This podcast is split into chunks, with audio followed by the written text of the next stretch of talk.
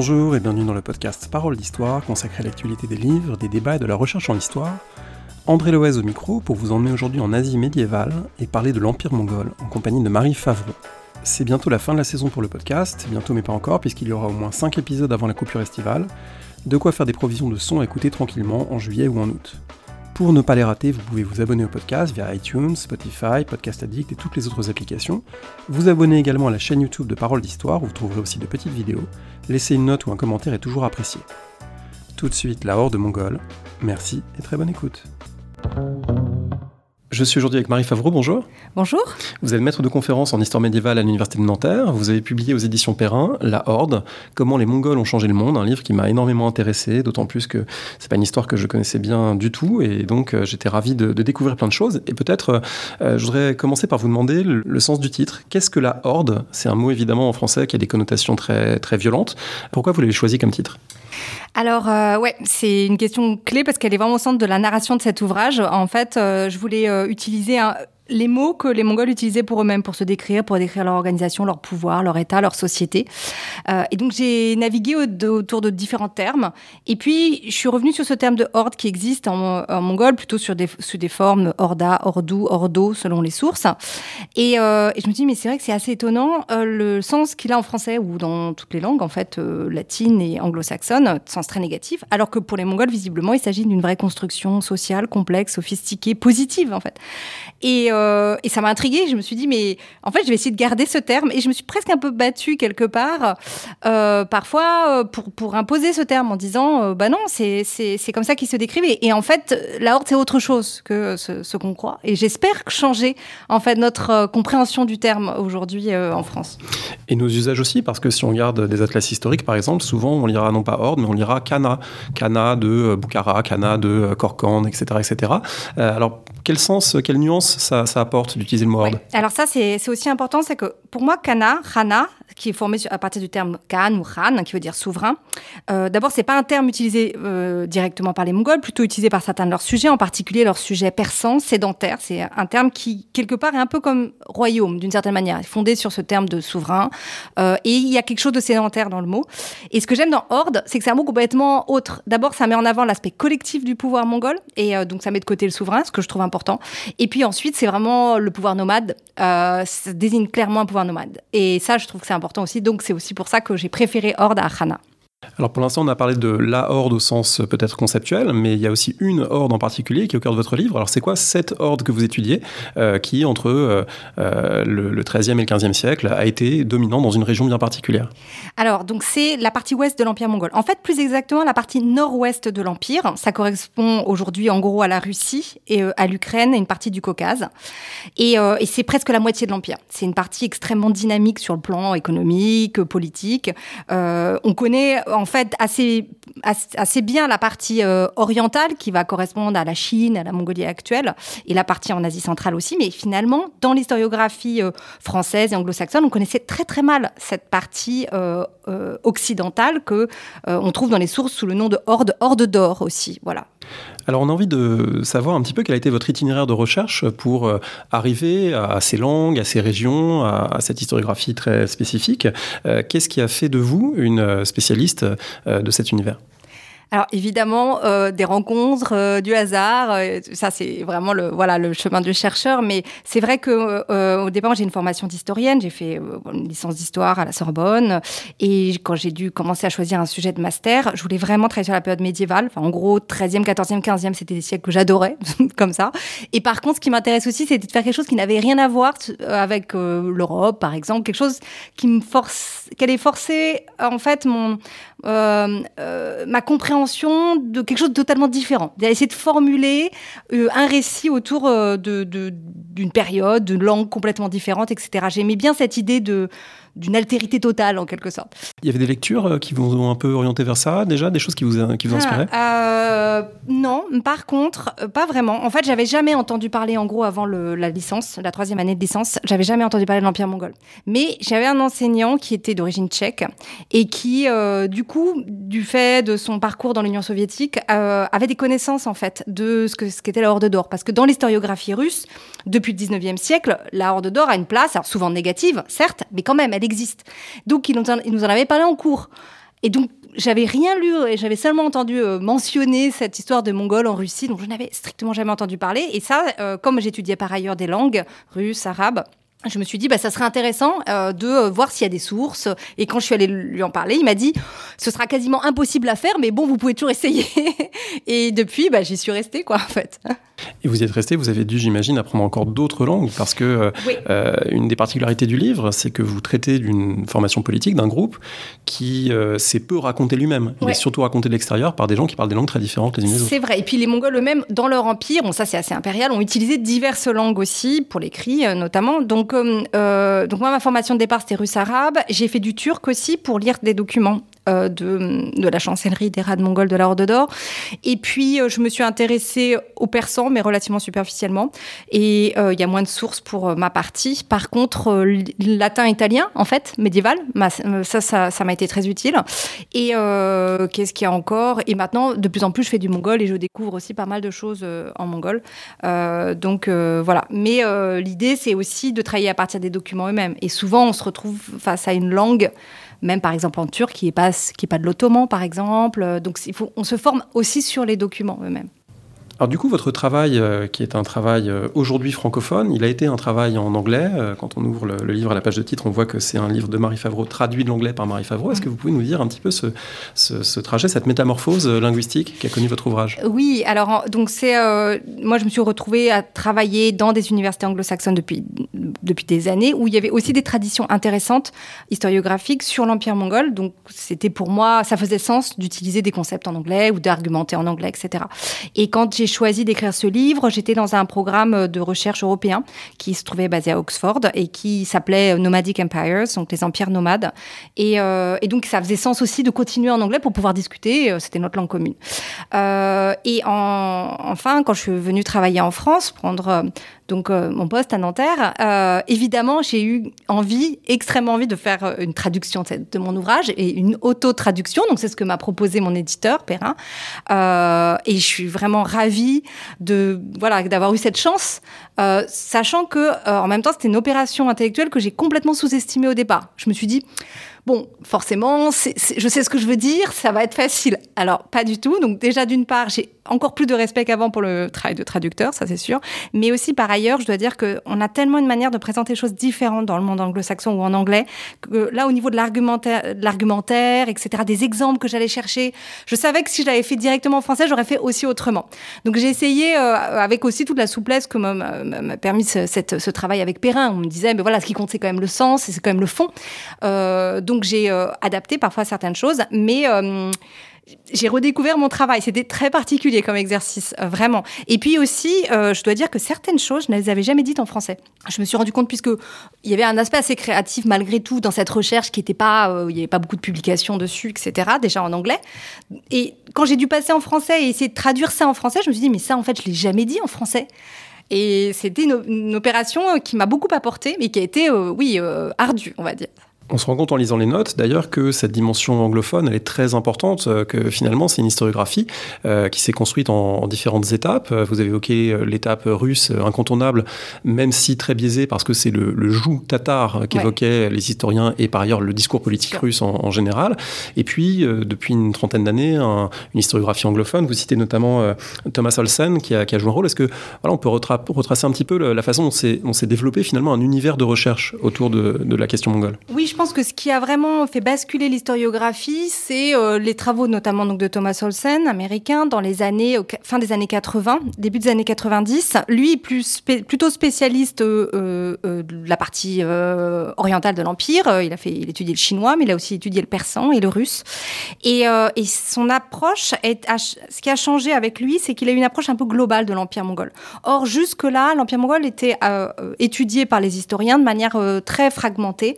En en gros, on étudiait soit la Horde d'Or en russe, soit euh, l'île Rana, donc euh, le sud de l'Empire, euh, si on avait étudié le persan, ça correspond en gros à l'Iran actuel, l'Azerbaïdjan, ou alors on étudiait les yuan, donc la Chine en, faisant du chinois, ou l'Asie centrale en étudiant le turc et le persan. Et finalement, il n'y avait pas d'approche globale. Ou alors des choses très superficielles qui ont enfin, aucun intérêt. Et c'est vrai que lui a essayé de montrer la cohérence de cet empire sur l'ensemble du territoire. Et ça, c'est vrai que c'était complètement nouveau. Ça a été assez révolutionnaire à ce moment-là.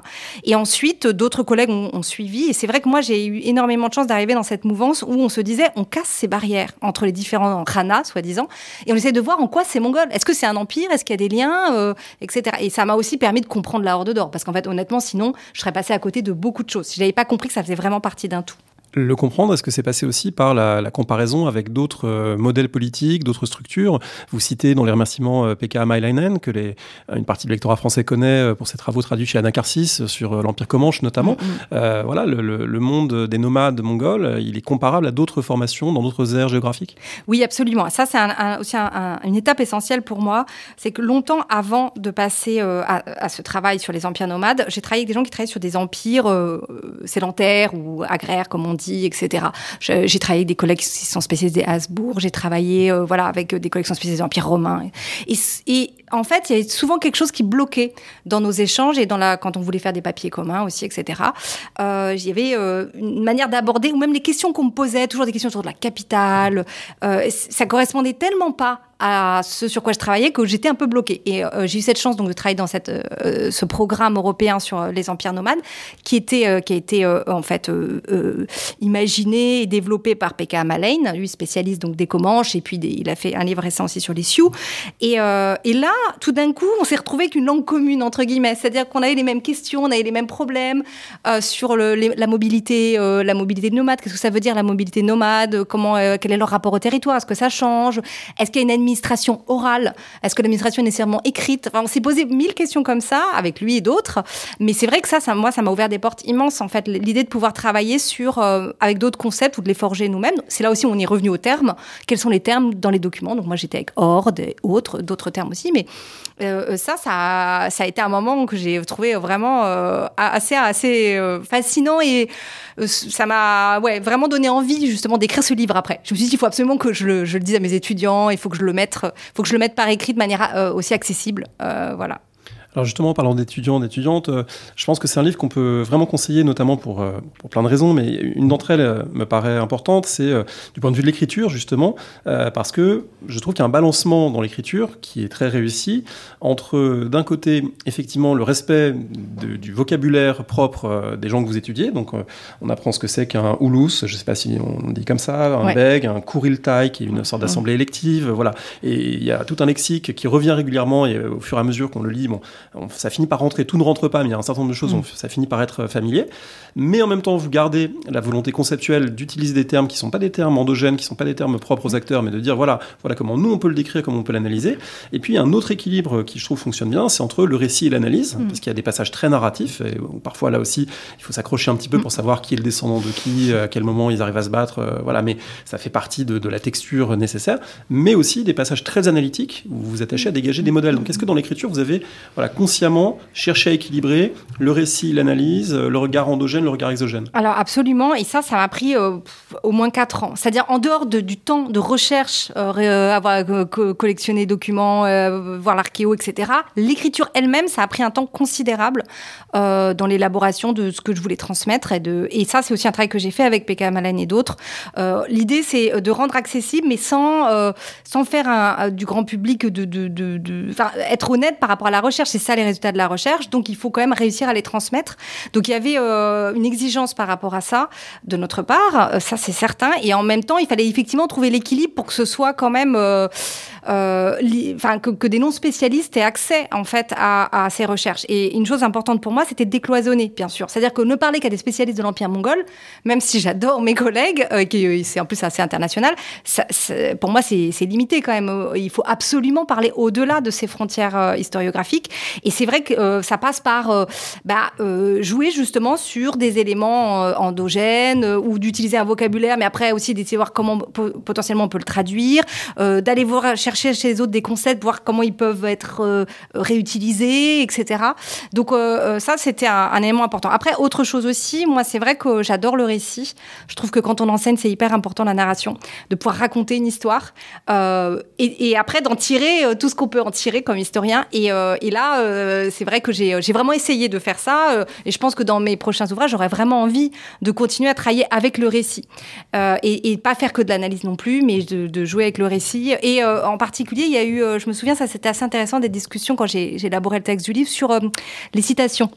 Dire qu'évidemment, j'ai plein de citations intéressantes dans mes sources. De toute façon, je les traduis, ces citations en anglais ou voire en français.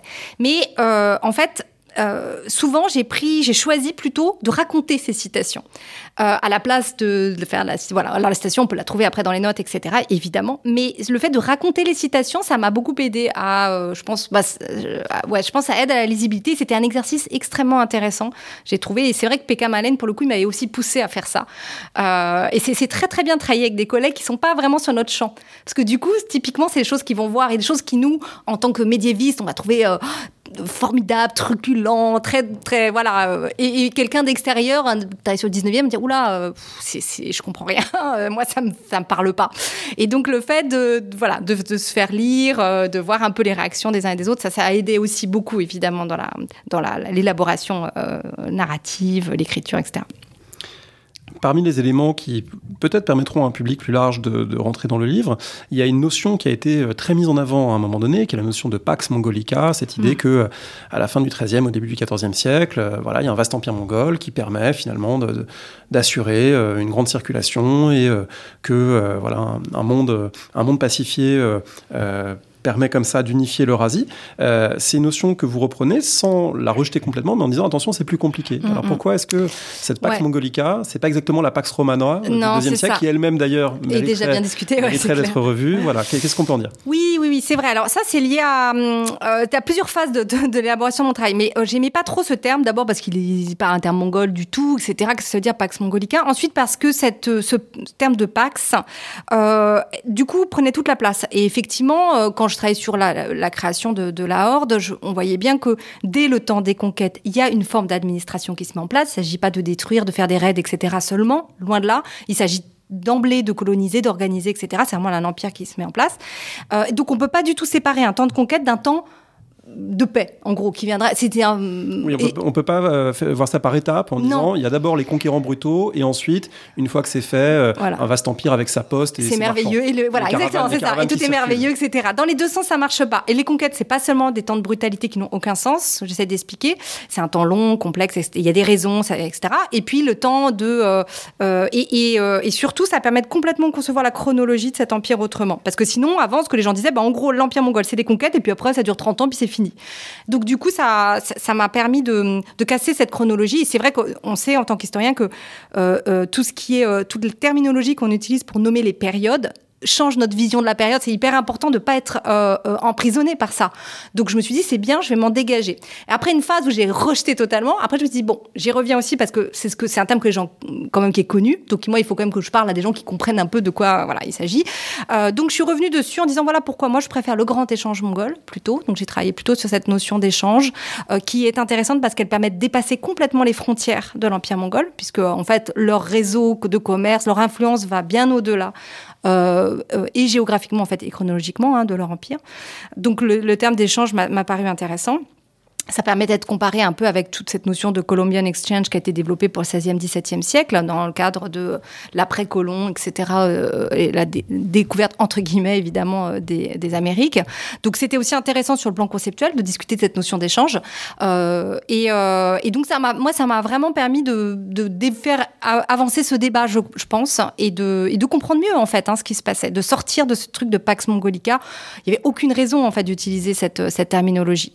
voilà et puis, euh, c'est vrai aussi, euh, ça, c'est un, élément euh, quand même qui est complexe, c'est-à-dire, vous savez, on pense souvent à cette idée, voilà, c'est la conquête et la violence. La violence est dans la conquête, et le commerce, c'est pas la violence. Mais en fait, le commerce, c'est la violence aussi, c'est une autre forme de violence. Et donc, c'est aussi pour ça que je voulais pas garder ce terme de, voilà, de, de paix euh, et, euh, et, et, faire évoluer voilà, la terminologie. Mm. D'autant que c'est aussi une période où il y a des hordes qui se battent entre elles, et du coup, ça permet aussi peut-être de mettre à distance euh, une lecture peut-être trop rapide de certains passages de votre livre qui pourrait dire, bon, après tout, c'est déjà l'Union européenne, c'est déjà ce vaste espace de libre-échange où circulent les hommes et les marchandises de manière aisée et fructueuse pour tout le monde. Bon, c'est pas, pas si simple non plus. Non, c'est sûr. et souvent, j'ai cette question, ah, est-ce que c'est du pré-capitalisme? Enfin, il y a souvent, cette question est discutée. Bon, c'est intéressant d'en parler. Euh, évidemment, ce que j'essaie de montrer, c'est il y a des motivations spirituelles très particulières du côté mongol. Hein. Pourquoi est-ce qu'ils veulent que les choses circulent? Pourquoi est-ce qu'ils ont, sur le plan spirituel, donc c'est lié à leur, vision du cosmos, à leur, leur idée de leur place sur Terre, leur idée du futur, du passé, etc. Donc ça, j'avais vraiment envie de le montrer. Et puis le fait de, de, enfin, on ne peut pas comparer avec le monde actuel, euh, même si c'est notre point de départ. Hein, on ne peut pas s'en séparer de ce qu'on sait du monde. De, enfin, c'est notre manière. C'est comme une carte euh, contemporaine du monde. C'est très très dur d'arrêter d'y penser, de plus d'effacer les frontières et de retourner dans le XIIIe siècle.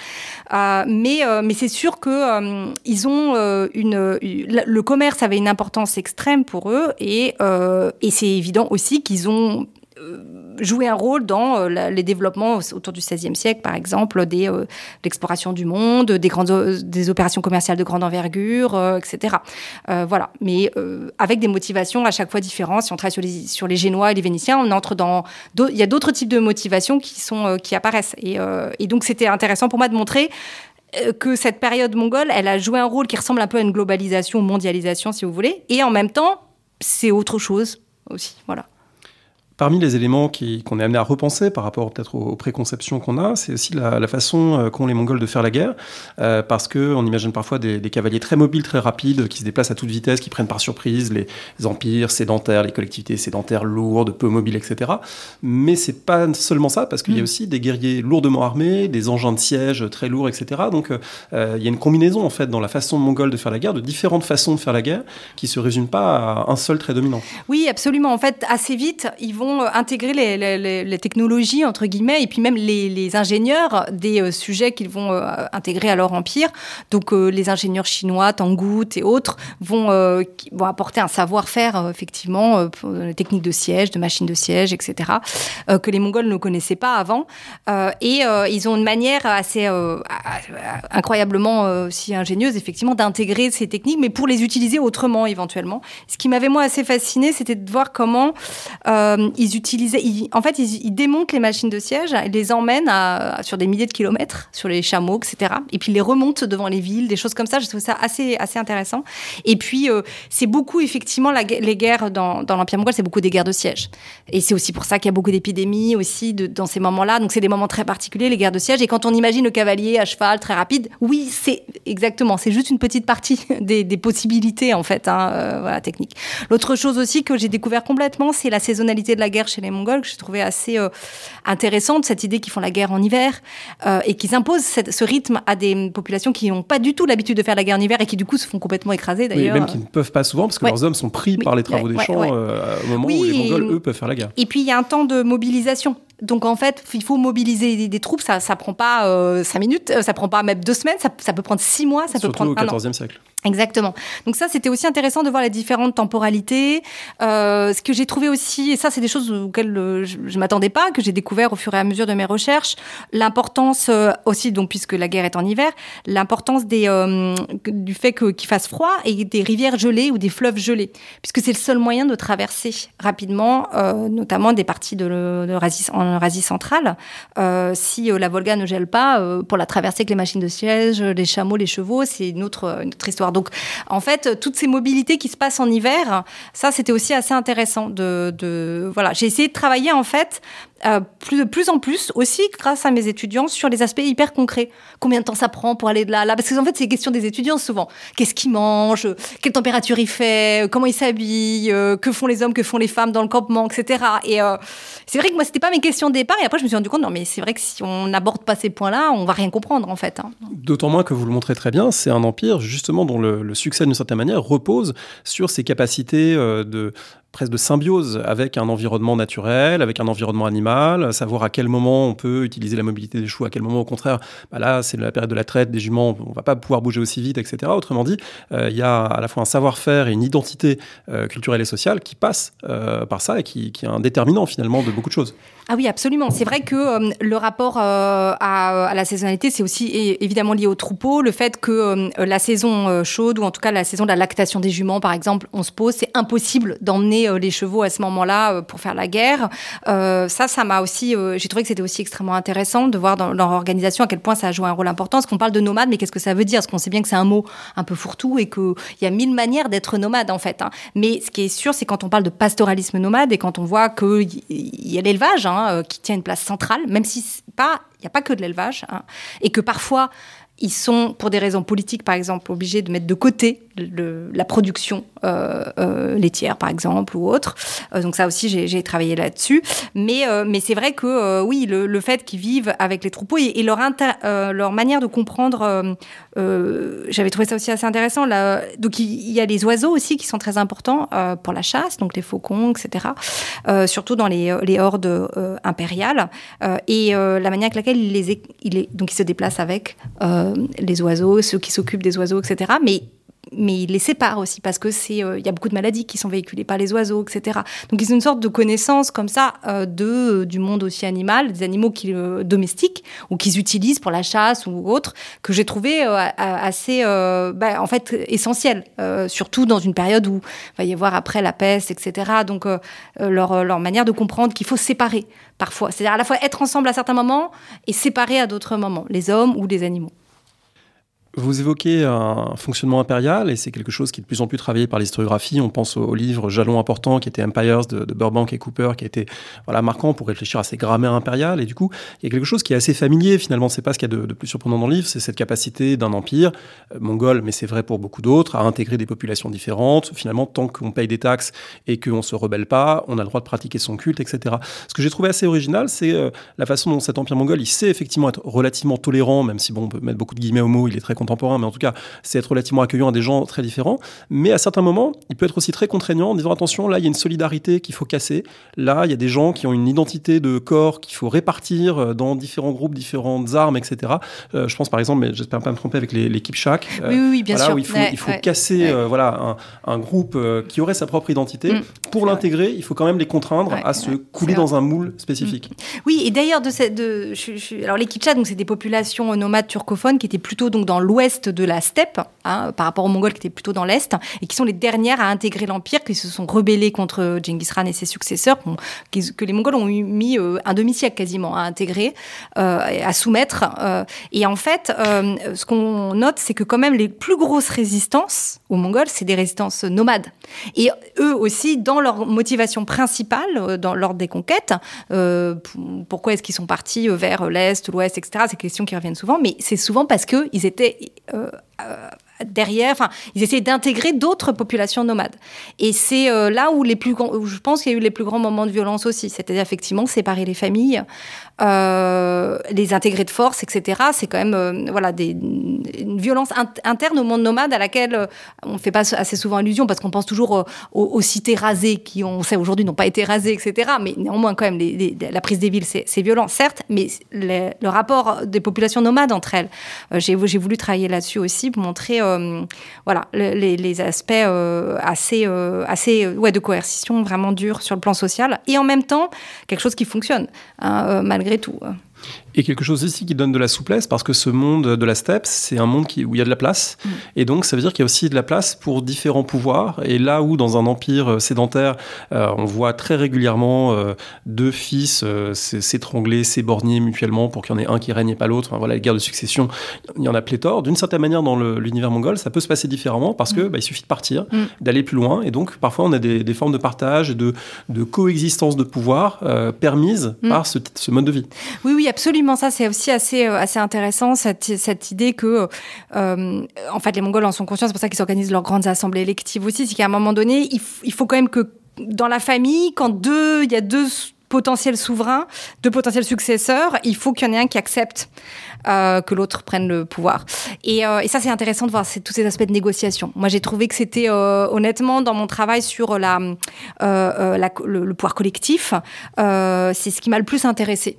c'est de voir comment ils négocient, comment comment ils négocient, et, effectivement l'idée qu'on peut on peut partir, et donc effectivement cette idée de, de oui, en fait de pas, euh, comment dire, des hiérarchies avec souplesse en même temps. Et ça, c'est souvent quelque chose qui est un peu difficile à expliquer parce qu'on me dit ah mais lequel, quel souverain est au-dessus de tel autre? Est-ce que le grand Khan a plus de euh, pouvoir que les autres Khan En fait, non. Euh, il y a beaucoup de moments de négociation autour de la hiérarchie et euh, certains souverains arrivent à dominer un peu, un peu, mais en final, c'est quand même beaucoup beaucoup d'échanges, beaucoup de discussions, beaucoup de rencontres, beaucoup d'assemblées. Et c'est donc on est très très loin d'une peinture de l'Empire mongol qui serait, vous savez, le tyran, le ran super puissant, qui décide, qui a de décision de vie ou de mort sur ces sujets, etc. Moi, ce que j'ai vu dans mes sources, finalement, c'est quelque chose qui avait rien à voir. C'était parfois deux à trois ans de discussion quand on passe, quand il y a une succession. Euh, et, ce qui était drôle, c'est que souvent on me disait ah ben l'empire mongol ça marche pas du tout. La preuve, quand il y a une succession, c'est très compliqué pendant deux ans ou trois ans. Mais quelque part, c'est un peu ça la démocratie, c'est-à-dire que s'il y a zéro discussion et si euh, on sait exactement qui arrive au pouvoir tout de suite après, c'est pas, euh, en fait, c'est pas sain. Et c'est ce qui d'ailleurs se, se, voit, je pense, dans cette histoire politique mongole, c'est que quand il y a plus d'assemblée, quand il y a plus de discussion, quand il y a plus ce temps long entre deux souverains, et ben en fait, euh, c'est des temps euh, beaucoup plus de violence politique. Euh, et, donc voilà, mais ça, c'est des choses que, j'essaie vraiment de, montrer dans mon livre. Autre paradoxe, euh, c'est la capacité d'un pouvoir nomade à avoir la territorialité et notamment à avoir une base de fonctionnement qui n'est pas une capitale, mais euh, qui est quand même un lieu mm. fixe, euh, qui est une ville impériale. Mais est-ce que, c'est, est-ce que ça mérite le nom de ville? D'autant plus que, sauf erreur de ma part, Sarai, cette ville sur la Volga à partir de laquelle on va exiger le, tribut des Russes, hein, mm-hmm. et puis on va le, redistribuer ensuite, cette ville, elle n'est pas parfaitement connue ou même identifiée par les archéologues. En tout mm. cas, il y, a encore quelque chose d'incertain autour d'elle. Donc qu'est-ce qu'on peut dire de cette ville. Est-ce que c'est une ville et comment ça fonctionne pour un pouvoir nomade que d'avoir mm. une ville? Oui, alors ça c'est euh, aussi une, des questions intéressantes. J'ai discuté avec mes autres collègues travaillant sur les empires nomades, c'est de montrer que euh, à ceux qui connaissent pas ces, cultures-là, c'est que c'est pas parce que c'est des nomades qu'il n'y a pas de notion de territoire et qu'il n'y a pas de territorialisation, etc. Euh, là, pour les Mongols, c'est très clair qui a le droit de vivre dans telle vallée, le long de tel fleuve, se déplacer avec la horde le long de tel fleuve, qui n'a pas le droit, etc. d'aller là. C'est assez clair quand même. Hein. Alors évidemment, c'est pas des frontières comme on les a aujourd'hui. Mais néanmoins, euh, voilà, les, territoires sont répartis. Euh, et puis après, bah, ça demande un certain nombre de négociations pour qu'il y ait des changements. Euh, ce qui est intéressant aussi, c'est que les nomades, enfin les Mongols, ne se sédentarisent pas, contrairement à ce qu'on peut imaginer ou ce qui s'est dit beaucoup à un moment donné. c'est le destin de tout nomade de se sédentariser. Là, dans le cas des Mongols, pas du tout. et, et pour autant, euh, il s'intéresse aux villes énormément. Soit euh, il s'intéresse à construire des, enfin, à investir dans de nouvelles villes, dont Sarai, je vais vous en parler dans un instant. Soit euh, ils réinvestissent dans des villes qu'ils ont à moitié détruites au moment de, de, la conquête. Bagdad est un exemple important, par exemple. Bagdad été totalement reconstruit par les Mongols et, euh, ils ont financé énormément de, de bâtiments, euh, bibliothèques, madrasa et autres. Euh, et donc cette idée de construire des villes, c'est quelque chose qui, qui date d'avant les Mongols. avant les Mongols, dans la steppe orientale, il y a eu des, des Turcs. Euh, les Rounous, enfin d'autres d'autres empires en fait, d'autres organisations. Et on a déjà, euh, on voit déjà ces nomades qui investissent dans des villes dans lesquelles ils n'habitent pas pour autant. Euh, donc du coup, pour moi, ça a été un long travail d'essayer d'expliquer en quoi c'est peut-être quand même une ville. Qu'est-ce qu'ils font Pourquoi est-ce qu'ils veulent faire construire des bâtiments, notamment des bâtiments religieux, des palais, si c'était pas pour y rester. Donc ils, y passent hein, souvent, mais ils s'y arrêtent pas. et c'était intéressant parce que du coup, mes collègues qui travaillent sur la ville médiévale ont trouvé que ça faisait un contrepoint hyper intéressant avec ce qui se passe dans le monde euh, l'Occident latin, par exemple. Et souvent, une question qui revenait, c'est mais en quoi c'est différent? Est-ce que c'est donc ce qui est sûr, c'est que du côté mongol, il y a très peu de fortifications. Euh, il y a souvent des murs qui délimitent, mais c'est plus pour délimiter des espaces sacrés, par exemple, euh, que des fortifications. Ça, c'était un élément de différence intéressant. Ensuite donc le fait que les souverains évidemment n'y habitent pas, les administrations n'y sont pas non plus. Les administrations sont nomades, l'administration suit, la chancellerie suit le souverain, etc.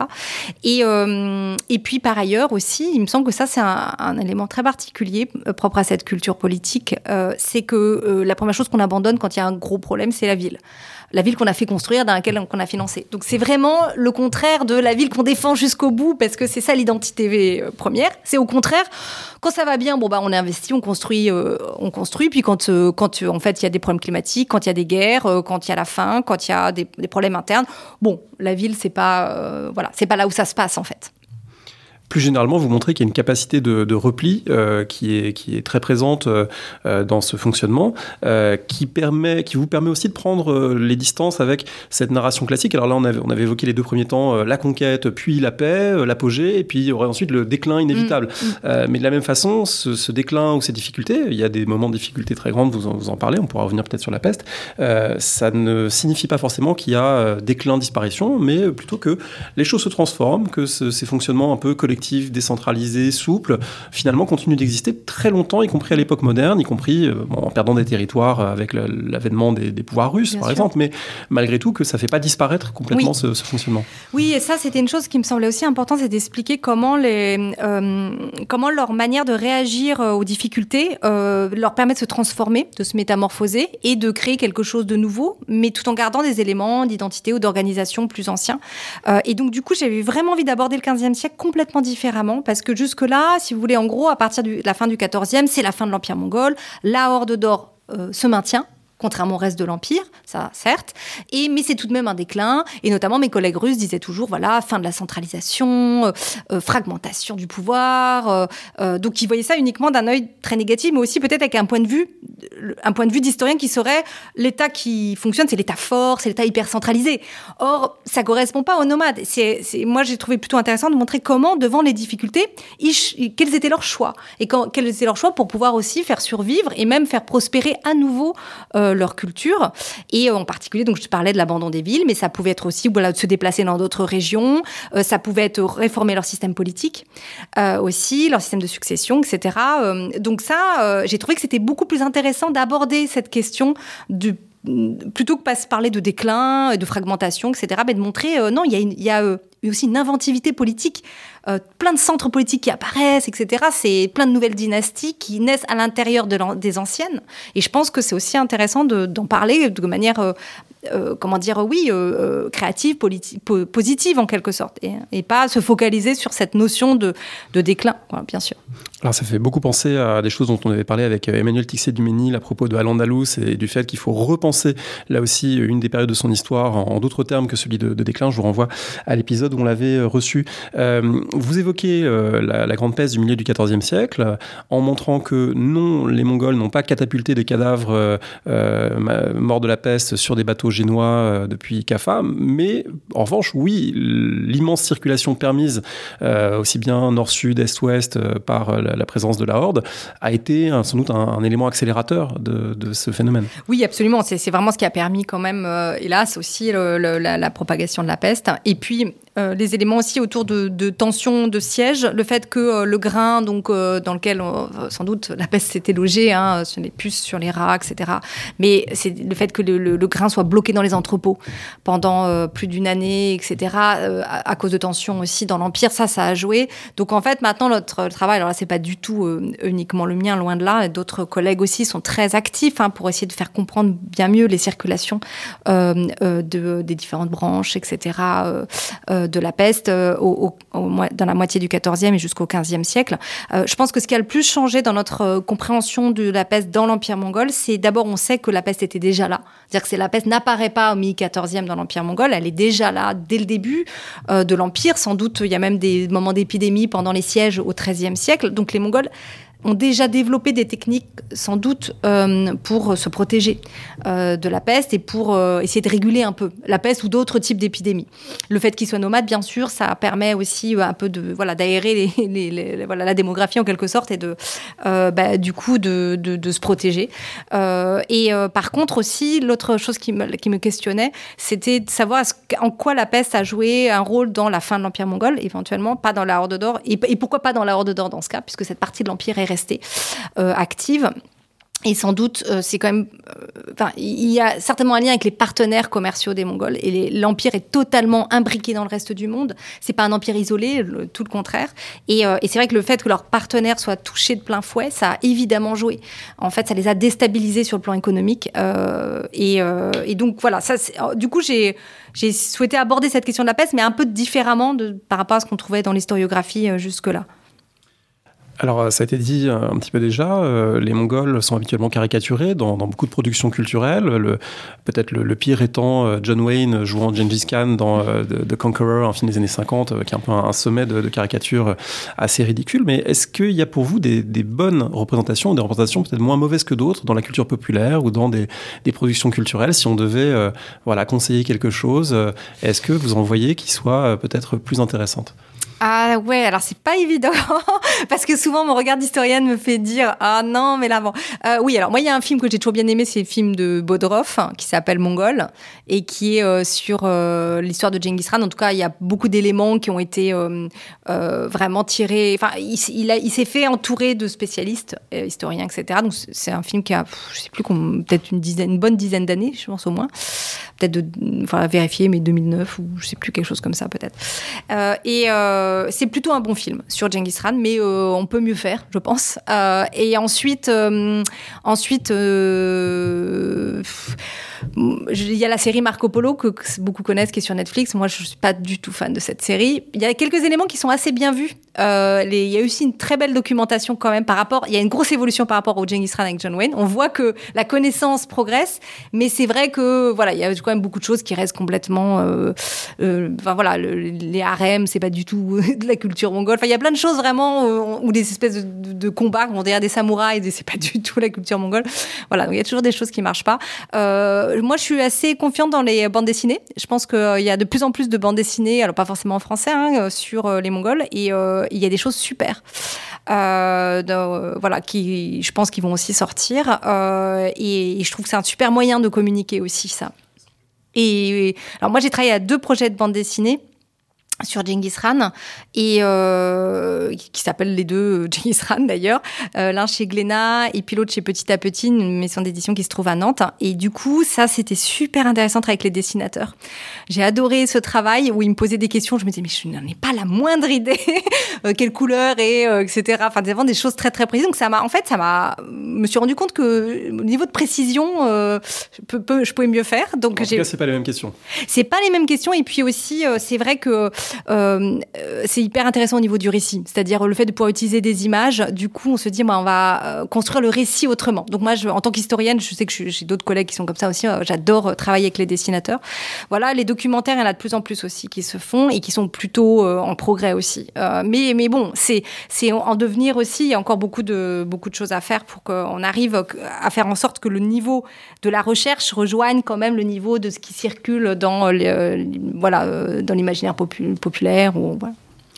Peut-être dernière question, euh, on enregistre cette émission alors qu'il y a une guerre entre la Russie et l'Ukraine, alors que, euh, on va dire, dans, l'arc euh, stépique jusqu'en Chine, ce sont plutôt des pouvoirs autoritaires et peu démocratiques qui aujourd'hui dominent. Est-ce qu'il y a des usages nationalistes aujourd'hui de Gengis Khan et, plus largement de l'histoire mongole? Est-ce que voilà, c'est est-ce que c'est un sujet d'actualité, on va dire, y compris pour la légitimation de certains pouvoirs actuels? Alors, c'est intéressant parce qu'en fait, avant, avant la guerre, oui, j'ai envie de dire, c'est-à-dire qu'avant la guerre, c'est clair que Gengis Khan pouvait utilisé ou euh, de manière soit euh, négative, en particulier par dans, dans, des pays qui ne reconnaissent pas l'héritage mongol.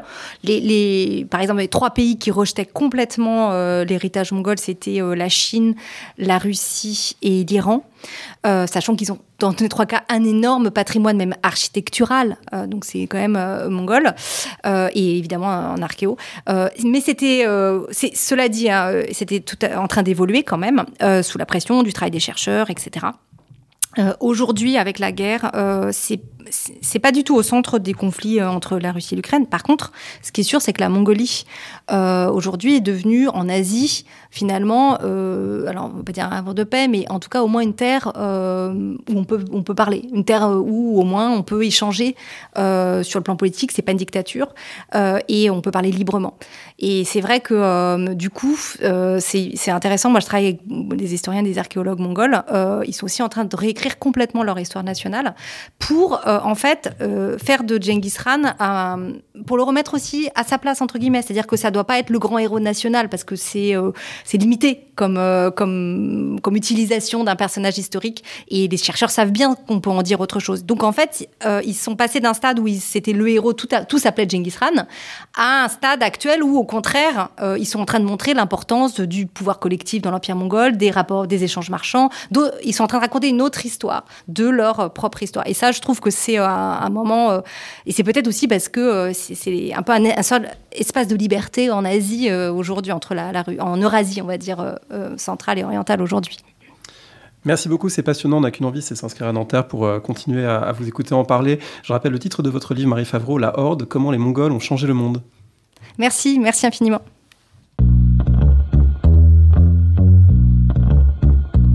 Merci d'avoir écouté cette émission. Vous retrouvez tous les éléments sur le site parolehistoire.fr. Le prochain épisode sera consacré au rapport entre histoire et numérique. À bientôt sur Parole d'Histoire.